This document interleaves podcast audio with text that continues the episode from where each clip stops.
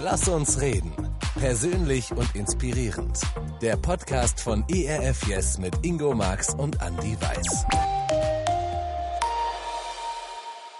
Unsere Seele ist im Dauerstress. Zwei Jahre Pandemie, jetzt der Krieg in der Ukraine und irgendwie weiß man ja gar nicht mehr so richtig, was man fühlen soll. Schön, dass ihr dabei seid bei Lass uns reden. Ähm, keine Ahnung, welche Gefühle der Krieg in der Ukraine bei dir so auslöst. Ähm, Angst, Wut, das sind wahrscheinlich so die heftigsten und häufigsten Gefühle. Und lieber Andi, wir müssen heute mal über Gefühle reden. Welche Gefühle beschäftigen dich denn gerade? Also Angst und Wut, ich glaube, das sind schon die zwei Topics, die, die glaube ich, auch so Menschen umtreiben, die mich auch umtreiben. Ja? Ähm, die ich auch in den Gesprächen mit den Menschen, in den Beratungsgesprächen so miterlebe.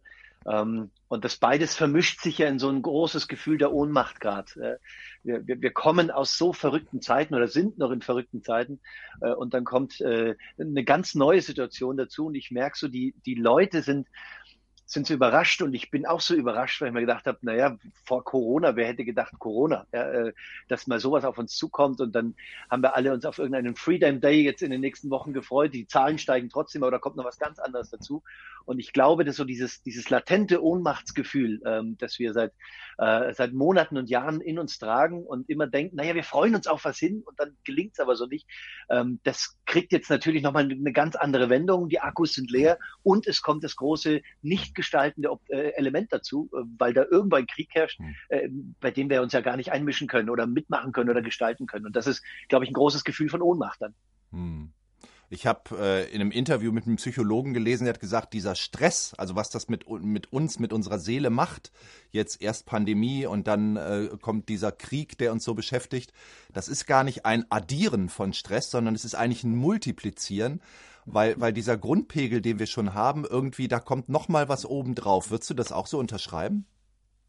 Absolut, weil das ist ja nicht, äh, äh, es ist ja keine gerade verlaufende Linie und auf dieser gerade verlaufenden Linie an, an, an Ressourcen und Fähigkeiten, an Akku und Möglichkeiten, die wir haben, äh, die ist ja nicht gleichbleibend und es kommt nur mehr Stress dazu und dann kam Corona dazu und jetzt kommt noch die Kriegssituation dazu, sondern es baut sich ja kongruent ab. Ja? Also ich, ich, ich, ich laufe auf Akku irgendwann mal, schon seit Wochen, Monaten, Jahren, äh, weil mich die Pandemie fördert, äh, fordert oder wie auch immer.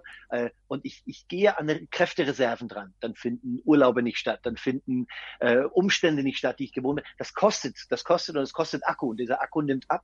Ähm, also ist das, was ich zu leisten habe, ja deutlich höher und dementsprechend ist das kein Addieren, ach so, da kommt noch was drauf, äh, sondern der Krafthaushalt äh, wird weniger und von dem her der Kraftaufwand viel größer, um, um diese Situation irgendwie für sich einordnen zu können. Zumal man ja dazu sagen muss, ähm, wir, wir sind nochmal in einer anderen Angstsituation, glaube ich, als während Corona oder in einer anderen Situation. Es betrifft uns nicht direkt. Naja, gut, jetzt kommen die Le viele Leute und sagen, naja, aber die Spritpreise so. Ja, betrifft uns und das gilt es auch nicht klein zu reden. Ähm, aber es betrifft uns so weit weg, äh, dass es schon wieder schwierig ist, äh, vielleicht konstruktiv auch damit umzugehen. Oder zumindest erstmal der Gedanke da ist, ja. äh, dass wir damit nicht umgehen können. Ja. Aber da sind wir ja schon direkt bei der Frage, wie legitim ist eigentlich das, worüber wir heute reden, weil es betrifft uns ja nicht direkt. Das heißt, direkt betroffen sind die Menschen in der Ukraine, die deren Häuser zerbombt werden, die die Menschen verloren haben, die die jetzt auch zu uns gekommen sind als Flüchtlinge oder woanders hin, die betrifft das direkt. Und da fragt man sich ja schon, ist das nicht ein bisschen übertrieben, wenn wir beide uns jetzt drüber unterhalten, äh, wie geht's mir eigentlich damit? Was für Gefühle löst das bei mir aus? Ähm, über Angst, über Wut reden.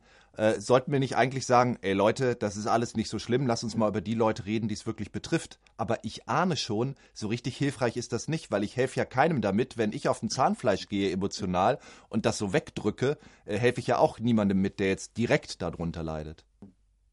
Also ich glaube, das Spannende ist alles, was ich wegschiebe, alles, was nicht sein darf, alles, was ich versuche zu verdrängen oder was ich mir vielleicht verbiete, ja, zu sagen oder relativiere, ähm, bringt mich ja nicht in eine Gestaltungsoption. Deswegen habe ich gerade so deine zwei Begrifflichkeiten, Wut und Angst, die du, die du in, in den Raum gestellt hast, ähm, habe ich nochmal in so dieses, in das Ohnmachtsgefühl. Ja, wir reden ja auch von Ohnmachtsgefühl, das ist ja auch ein Gefühl. Äh, also das heißt, ich habe das Gefühl, ich kann nicht gestalten rein. Ähm, und dann, wie du sagst, helfe ich ja wiederum auch keinem. Ähm, also ein Kind, das hört, äh, dass jemand sagt, ich habe Angst und hört, brauchst keine Angst haben, dem ist nicht geholfen. Äh, jemand, der wütend ist und ich sage, brauchst keine Wut haben oder äh, jetzt entspannen, dem ist nicht geholfen. Das sind ja alles Ob Gestaltungsoptionen, die da sind. Ähm, und ich glaube, wir müssen, auch wenn das vielleicht hunderte Kilometer weit von uns weg ist, in irgendeiner Art und Weise uns daran erinnern und stabilisieren, uns, uns auch äh, äh oder so reflektieren in unserer Situation, auch so ernst nehmen in unserer Situation, äh, dass wir fähig und stark bleiben, mit dieser Situation trotzdem umzugehen. Warum? Ähm, naja, du hast gerade gesagt, uns betrifft es nicht, aber es kommen Leute zu uns. Und ich glaube, je mehr ich mich an meine eigene Position erinnere, äh, an meine eigene Fähigkeit erinnere, erinnere, dass ich in einem Land lebe, in dem kein Krieg herrscht, ähm, das wirtschaftlich so stark ist äh, und, und, und, und, und, desto mehr erinnere ich mich auch an meine Möglichkeiten, jetzt zu helfen. Ob ich jetzt da einem Flüchtling die Tür aufmache, ähm, ob ich zu einer Sammelstelle fahre äh, und Essen bringe, das dann dorthin gefahren wird, ob ich äh, irgendwo hinspende, wie auch immer, die Bandbreite ist groß und die Möglichkeiten, die jeder Einzelne hat, sind auch ganz groß. Aber ich glaube, jeder kann was tun. Und wenn wir bei dem Beispiel bleiben, ist ja schon das Kleinste, was ich tue, so ein Moment, ähm, um festzustellen, naja, ich kann vielleicht nicht viel tun, ein bisschen kann ich machen.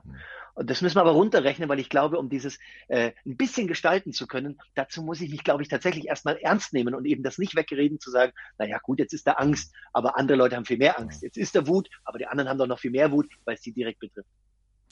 Ich glaube ja auch, wenn ich emotional selber stabil bin, dann kann ich ja auch viel besser helfen, wenn es jetzt gefragt ist. Ne? Vielleicht ist die, die bessere äh, Antwort darauf, ja, nimm deine eigenen Gefühle ernst, versuch stabil zu werden und dann äh, schau, wo du vielleicht helfen kannst, was du vielleicht tun kannst.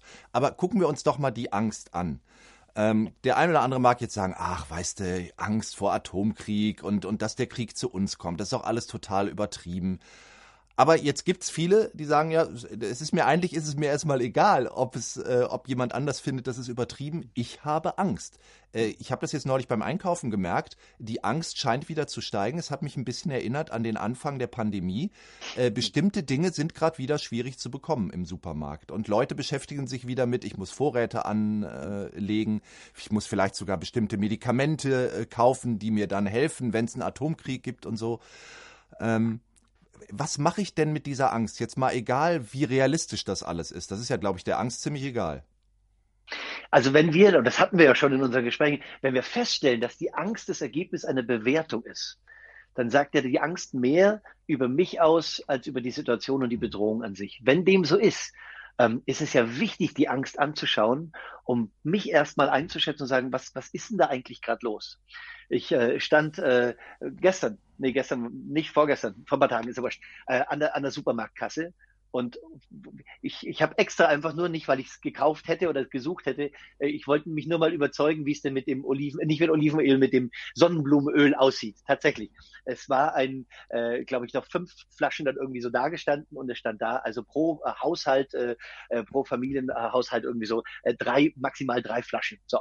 Und dann stand ich an der Kasse und es standen fünf Familienmitglieder, die hintereinander jeweils drei Flaschen auf dem Arm hatten und jeweils einzeln gezahlt haben. Äh, jetzt, jetzt schüttel ich da natürlich erst mal den Kopf und ich muss, glaube ich, wenn ich meine Angst nicht ernst nehme, feststellen, dass nicht ernst genommene Angst immer irrationale Handlungen hat. Wir sind ja Menschen, die, die, wenn Angst, eine Bedrohung da ist, entweder fliehen oder angreifen. Das können wir gar nicht so festlegen, sondern es steckt tief in uns drin. Also reagieren wir. So. Und ich glaube, das ist wichtig, erstmal zu sagen, hoppala, ich schaue mir mal die Angst an. Und dann kann ich vernünftig mit meiner Angst umgehen. Die Angst, und ich wiederhole das gern, ob das Leute gerne hören oder nicht, ich glaube, jede Emotion ist ein Geschenk Gottes. Ja? Die Angst ist erstmal eine Helferin, die mich daran erinnert, hey, sei verantwortlich, pass auf, da gibt's Gefahren und, und, und. Trotz alledem lasse ich mich natürlich als, auch als hoffnungsvoller gläubiger Mensch von dieser Angst nicht kaputt machen. Aber ich darf die Angst ernst nehmen und die Angst erinnert mich an meine Verantwortung. Das ist genauso wie die Trauer, das ist genau wie jede Emotion. Und das ist so wichtig, glaube ich. Äh, das bestärkt mich in meinem Glauben. Und äh, wenn wir von Glauben sprechen, ist ja Glauben immer ein, ein, ein Vertrauensakt, der auch stattfindet. Der Vertrauensakt kann aber nur dann stattfinden, äh, wenn ich Dinge nicht wegschiebe, sondern wenn ich sie ernst nehme. Also ich glaube, die Angst ernst zu nehmen, und anzuschauen und sagen, ja, wie realistisch ist die Angst? So, und jetzt muss ich in diesen Tagen von Corona, aber auch in, die, in den Tagen von Krieg feststellen, oh, ich kann es vielleicht gar nicht so wahnsinnig gut einschätzen. Ähm, weil ich tatsächlich nicht weiß, äh, äh, ist, ist ein Weltkrieg eine realistische Bedrohung? Die Großen dieser Welt reden gerade davon. Ähm, und ich glaube nicht, dass das Panikmache ist. Und ich finde es großartig, wie, wie ruhig der Westen gerade reagiert, um, glaube ich, genau sowas, was bevorstehen könnte, einzudämmen und zu verhindern. Wer weiß, wie wir in ein paar Wochen drüber sprechen. Aber Stand heute. Ja, so. Ähm, deswegen, ich gucke meine Angst an und ich, ich im, an, im Angucken, im Ernst nehmen, lerne ich diese Angst auch realistisch einzuschätzen. Und dann stelle ich als nächstes fest, hoppala, ich kann vielleicht diese Einschätzung nur begrenzt machen und ich rechne eigentlich immer runter und immer weiter runter und ich, irgendwann bleibt mir aber minimales Maß an Gestaltungsmöglichkeit da. Äh, da kommen Flüchtlinge und ich stelle fest, boah, ich kann den Krieg nicht verhindern, aber ich kann meine Türen aufmachen, ich kann was spenden, ich kann Sachspenden bringen und so weiter. Es ist ein kleines Stück, was bleibt. Ähm, oh, ich äh, höre Schlagzeilen, was ist denn, wenn ein Angriff auf unser äh, Stromnetz ist, wenn das und das und das da ist. Ich kann das alles nicht verhindern. Ich kann vielleicht sagen, na ja, es gibt einen ganz vernünftigen Rat der Bundesregierung, auch neben Kriegszeiten, ohne Corona und wie auch immer, dass man einen gewissen Vorrat im Haus haben kann. Das ist sachlich begründet und gut. Das ist mein minimales Briefkarten, Briefmarken, große Stückchen. Das kann ich gestalten.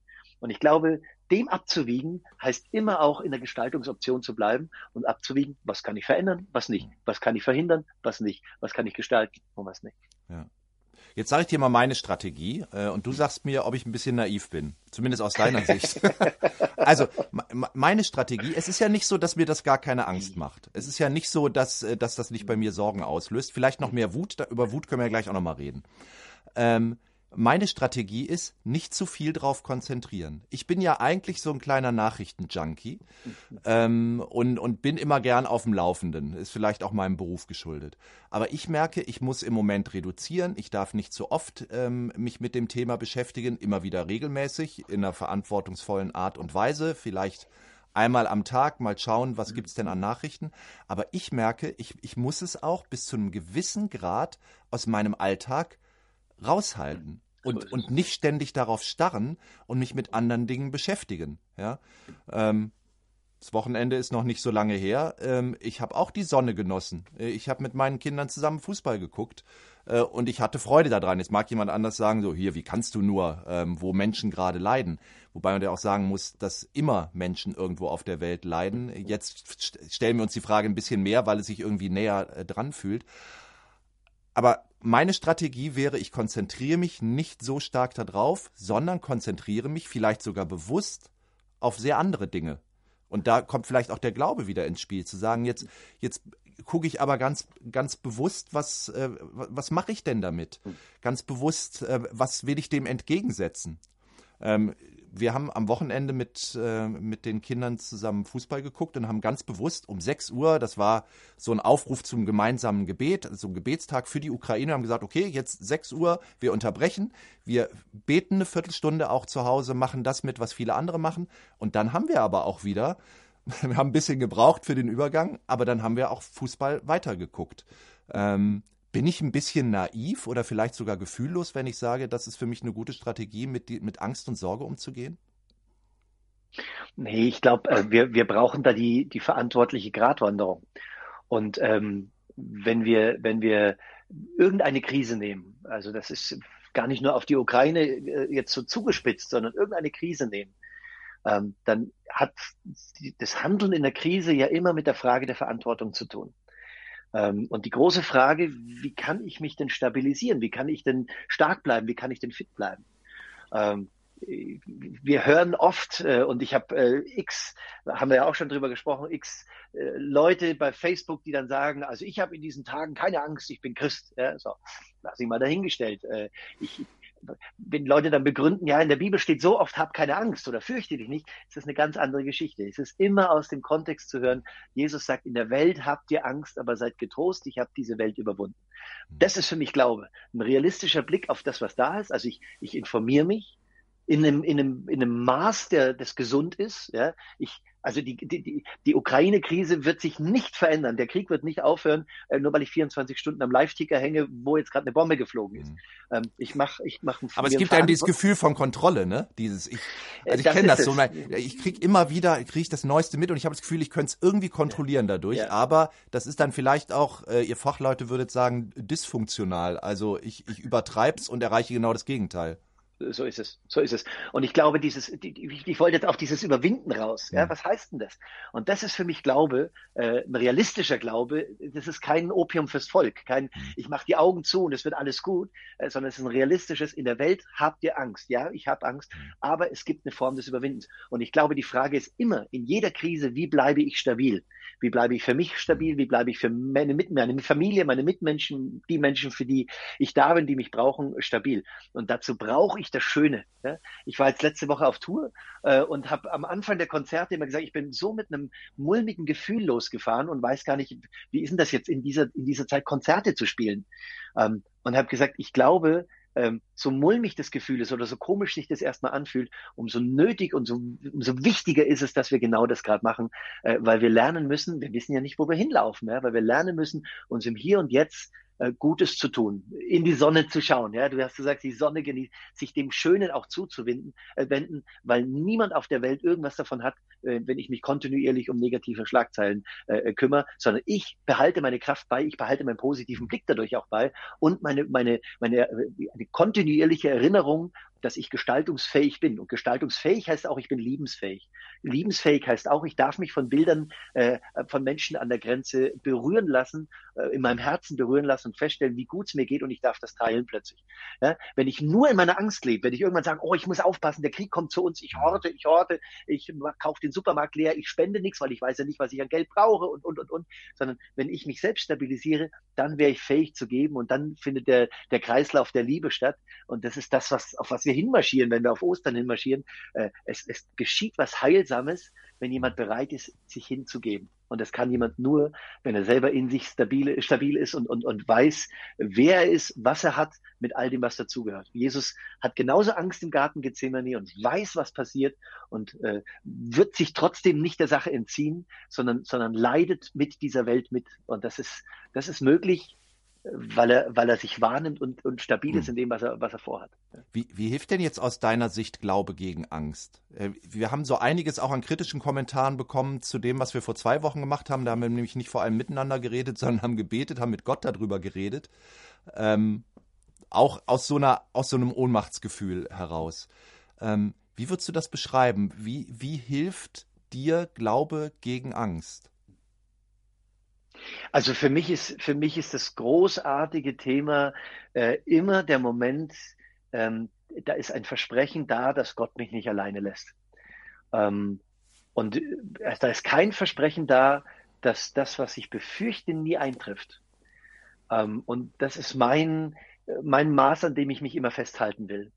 Ähm, ich, ich kann aus meiner Erfahrung mit Menschen, aus meiner Erfahrung mit mir, äh, meinem Leben, dem, was ich, was ich erlebt habe, nicht, nicht sagen, dass ich Gottes Erlebnisse daran festmache, dass alles immer glatt gelaufen ist. Ganz im Gegenteil. Ähm, oder dass Menschen nur gesund wurden oder dass Menschen und, und, und, und, und. Äh, ich kann aber die Erfahrung machen, dass Menschen sich, sich gehalten wussten und im, im und, und das ist mehr als nur ein Vertrösten, sondern im, im gehalten werden, im geliebt werden, im, im sich beschenken lassen oder im, im Licht finden in der Dunkelheit so, so zu, zu Christen wurden, ja, im ureigensten Sinn, nämlich weil sie, weil sie im, im Dunkeln ein, ein, ein Feuer entzündet haben äh, oder bekommen haben und dieses Feuer plötzlich brennend weitergeben durften. Äh, weil sie, weil sie im dunkelsten Tal sich geliebt fühlen durften und deshalb geliebt äh, zu liebenden Menschen werden durften. Das ist, das ist für mich das die ureigene Form, warum ich mich traue, mich Christ zu nennen, weil, es, weil ich die Hoffnung mit mir nicht aufgeben will, äh, dass ich mich immer wieder von Gott gesund lieben lassen will und diese Gesundheit weitergeben will. Äh, dass ich mich Gott immer wieder in meinem eigenen dunklen Tal besuchen lassen will, in meiner Angst besuchen lassen will, in meinem Scheitern besuchen und, und, und. Ähm, und, und das, was mir da geschenkt wird, weitergeben will. Ähm, und deshalb ist für mich immer Glauben eine, eine, eine, eine, eine, eine, eine Trotzdem-Aktion, eine trotzige mhm. Trotzdem-Aktion, die teilweise auch erstmal unrealistisch scheint. Und da hilft mir mein Glaube weiter, ähm, dass ich fest davon überzeugt bin, dass es tatsächlich äh, weitergeht im Leben. Mhm. Jesus, äh, ich, ich hatte mal in meiner Kirchengemeinde ähm, im Konfirmandenunterricht äh, ging es mal um Jesus und da ging es um so und dann habe ich äh, also ging es oft um Jesus, aber da ging es um kurz vor Ostern um Jesus. Das klingt jetzt komisch, es ging auch mal um Jesus. Nein, es ging sehr oft um Jesus, aber wir waren kurz vor Ostern und ich habe so in die Konfirmandenrunde reingefragt, Leute, was glaubt ihr denn, warum musste Jesus sterben? Ja, oder warum ist Jesus gestorben? Ja, so. Und dann meldet sich eine Konfirmandin, ganz schüchterne Konfirmandin und sagt, ich glaube, damit es weitergeht. Ähm, und das fand ich, das hat mich, berührt mich heute noch, weil es so eine, so eine einfache und trotzdem so eine großartige Antwort war. Ähm, wenn wenn es mir gelingt, unrealistisch oder scheinbar unrealistisch, scheinbar unvernünftig, scheinbar in einem trotzigen Trotz das Gegenteil zu machen, so dieses Apfelbäumchen zu pflanzen, selbst wenn ich weiß, dass morgen die Welt untergeht. Äh, dann, bin, dann bin ich bereit, mich so hinzugeben, ja, so zu leben. Und da beginnt für mich Glaube. Das ist die, das ist die, das ist das Existenzielle, wenn wir über Glaube reden, ähm, dass es mir möglich ist, trotzdem Leben zu gestalten, im Wissen, dass dieser Gott nicht von meiner Seite weicht. Ähm, und dann, dann komme ich nicht in so ein ängstliches Einigeln, um Gottes Willen, ich brauche noch 25 Liter äh, Sonnenblumenöl, äh, sondern dann, dann, dann weiß ich, ich darf meinen Kopf einschalten, ich darf mein Herz einschalten und beides hat eine Relevanz. Und aus dieser Be äh, Relevanz und aus dieser Relevanz heraus ähm, darf ich ein, ein mutiger Gestalter meines Lebens bleiben oder vielleicht werden und dann bleiben? Äh, darf ich mich lieben lassen und ein, ein liebender Mensch werden? Äh, darf ich mich heilen lassen und dieses Heilwerden weitergeben in diese Welt? Das ist für mich Glaube. Ich, ich kann nichts anfangen mit den ganzen Posts der, der, der letzten Jahre. Äh, äh, wer, wer glaubt, hat keine Angst oder Jesus hat die Welt überwunden. Wir wissen gar nicht, was er hat. Mhm. Oder, oder, oder, oder. Damit kann ich persönlich nichts anfangen, mhm. weil ich, weil ich glaube, das ist eine, das ist dann tatsächlich Opium fürs Volk. Jesus mhm. ist ein massiv realistischer äh, Part mitten in unserem Alltag. Und das dürfen wir, glaube ich, nicht vergessen. Ja. Und trotzdem äh, weigere ich mich äh, zu glauben, dass das Glaube an sich schon schon Opium ist und dass wir uns was vormachen, wenn wir wenn wir uns an dieser Hoffnung auch festhalten. Äh, dann wäre meine Gegenfrage immer, woran hältst du dich denn fest? Also das heißt, Angst wird wahrscheinlich in einem gewissen Maße bleiben, aber, aber Glaube kann uns schon helfen, unsere Angst auf eine gesunde Art und Weise zu managen und diese Hoffnung oder jemand anders würde vielleicht sagen, diese Gewissheit zu haben, da, da ist noch jemand, der ist größer als das alles und mit dem äh, und, und zu dem kann ich gehen mit meiner Angst. So, ich will jetzt aber nochmal. Ich, ich, will noch, Entschuldigung, ein, ein, Nachtrag nur, weil du gerade drauf nochmal geantwortet hast. Also ich, ich, ich, hab, äh, ich würde nie Glaube als Opium bezeichnen. Ich, ja. ich glaube nur, die, die Fal der, der falsche genau. Blick auf Glaube ist, glaube ja. ich, dann Opium, wenn ich glaube, ach so, hier ist meine Angst äh, und äh, das liebe Jesulein schiebt die jetzt weg und fertig ist ja. die Geschichte. Das ist es, glaube ich, nicht. Hatten sondern wir ich ja glaube, vor, Jesus ist glaub, viel Wochen realistischer. Ja, ja. ja wir viel realistischer, viel Thema. näher, viel näher ja. am Leben dran, als wir, als wir glauben. Und dadurch echt, dadurch echt. Ich möchte noch mal ganz kurz auf die andere Emotion kommen, über die wir gesprochen haben, auf die Wut. Das ist ja eine, die mir sehr nahe ist jetzt in dieser Situation. Gerade heute Morgen, ich habe wieder gelesen, was äh, über, über russische Propaganda, wo sie jetzt erzählen, ja, ähm, wir wollen doch allen nur helfen und also weißt du, die, die, die jetzt, äh, die jetzt Städte kaputt bomben, äh, tun so, als wären sie eigentlich die Guten, die nur äh, Heil und Rettung bringen und diesen mit allen Menschen gut meinen. Sowas macht mich unglaublich wütend, weil es geht um Lüge, es geht um Ungerechtigkeit. Ähm, ich weiß nicht, ist Wut vielleicht sogar äh, auch was, wo am Ende wieder Angst hintersteckt? Keine Ahnung. Vielleicht ist es manchmal so. Aber ähm, ich glaube, mit Wut muss man vielleicht noch mal in der, an der einen oder anderen Stelle noch ein bisschen anders als mit Angst umgehen. Was mache ich denn mit meiner ganzen Wut, die in so einer Situation entsteht? Also ich muss ja ehrlich sagen, vielleicht ist das auch mein Typ, ich muss immer reden. Ähm, meine Frau könnte das, glaube ich, bestätigen. Ich muss die auch mal formulieren können, diese Wut. Ich muss das mal aussprechen. Und das Schlimmste ist, wenn ich irgendwie so damit alleine bleibe und mich um mich selber drehe mit meiner Wut.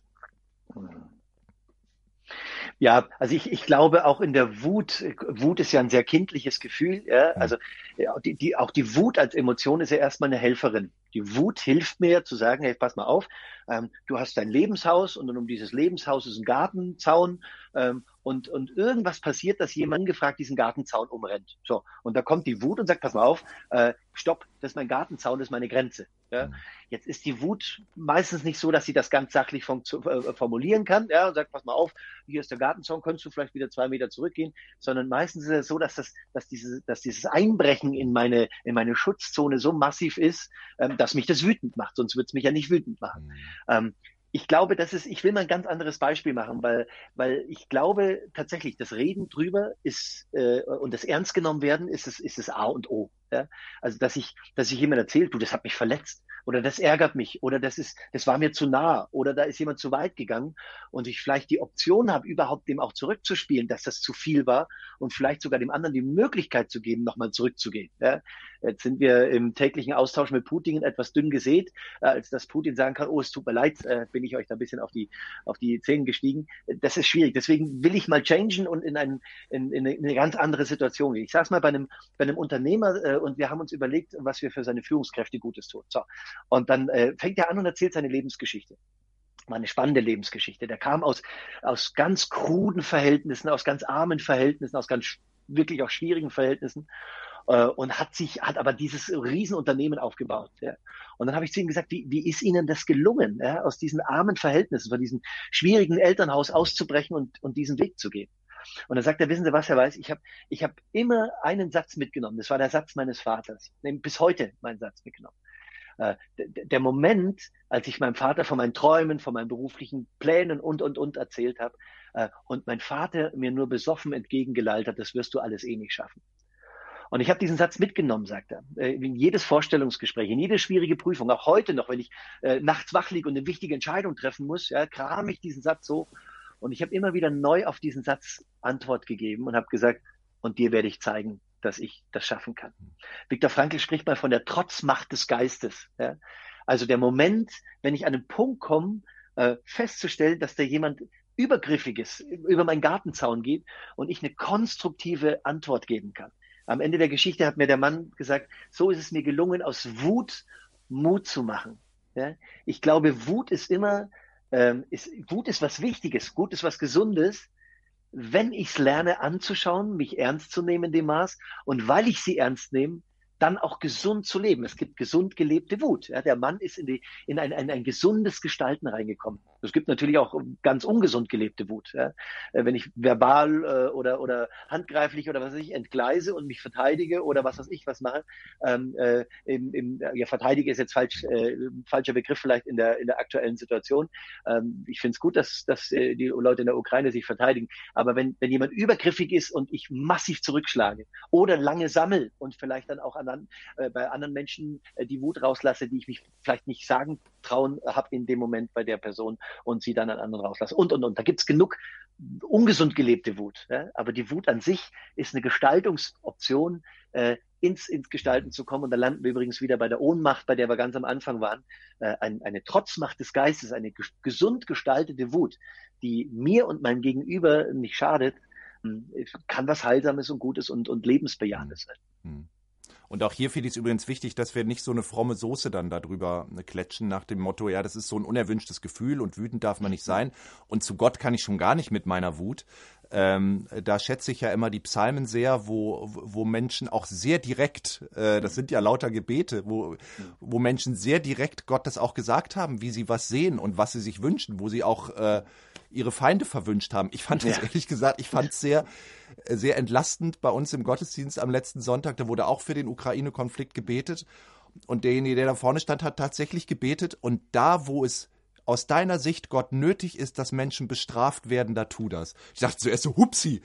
Das ist aber also gar nicht so, wie wir, wir wollen doch immer, immer Lieb und Nächstenliebe und Feindesliebe und so.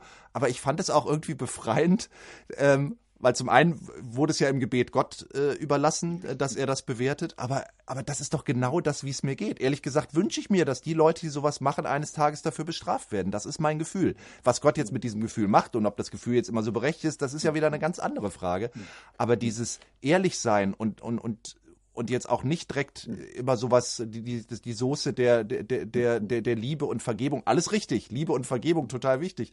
Aber nicht so als, als so eine, so, so eine fromme, oberflächliche Reaktion, das so da drüber zu schütten, finde ich schon wichtig. Also wenn mir jetzt jemand immer sagen würde, ja, nein, das ist, das ist, geht gar nicht mit der Wut und guck doch mal, ob du in dir jetzt nicht auch Liebe findest und dass du äh, Wladimir Putin auch segnen kannst, wobei ich immer noch glaube, dass das auch eine, eine gute Strategie sein kann, auch die Feinde auch zu segnen. Ähm, aber trotzdem ehrlich sein zu können, mir ist das ganz wichtig, gerade bei Gott. Ja, äh, ich, deswegen, ich teile das, finde ich das gut, dass die Psalmen in der Bibel sind. Wenn es dann äh, neben allen äh, und ich preise dich für das, was da ist, die Schöpfung, mhm. und dann auch mal kommt und jetzt hau meinen Feinden mal eins aufs Maul, ja, so, also sehr frei übersetzt, ja. Ähm, das, das, das, das zeigt ja, äh, wie, wie nah ich ähm, beten darf.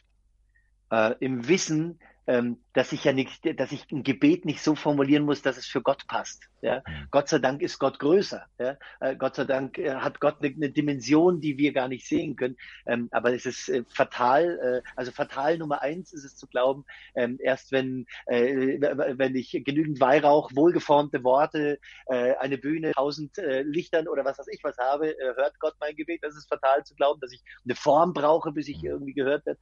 Aber es ist gleichzeitig auch fatal zu glauben, dass ich sage, ach so, äh, jetzt muss ich mal gucken, was ist denn gebetskonform, was darf ich denn Gott sagen? Mhm. Äh, und dann muss ich mal aufpassen, ähm, das lasse ich mal außen vor. Ja, ist ja Quatsch. Gott weiß doch, was wir, was wir in unserem Herzen fühlen. Und von dem her, Gebet heißt ja immer, ich halte Gott mein Herz hin.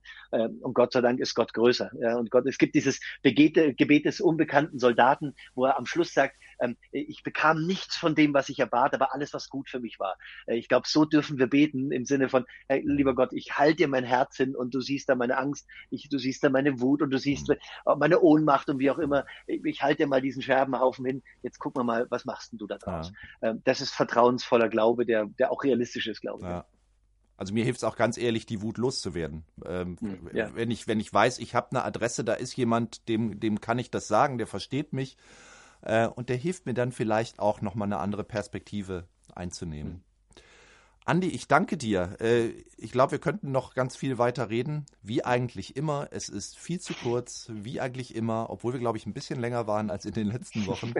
ähm, ich danke dir sehr für das Gespräch und ihr Lieben da draußen, wenn ihr noch ähm, Gedanken habt dazu, schreibt es uns gerne in die Kommentare oder schreibt uns eine E-Mail an studio.erfjes.de.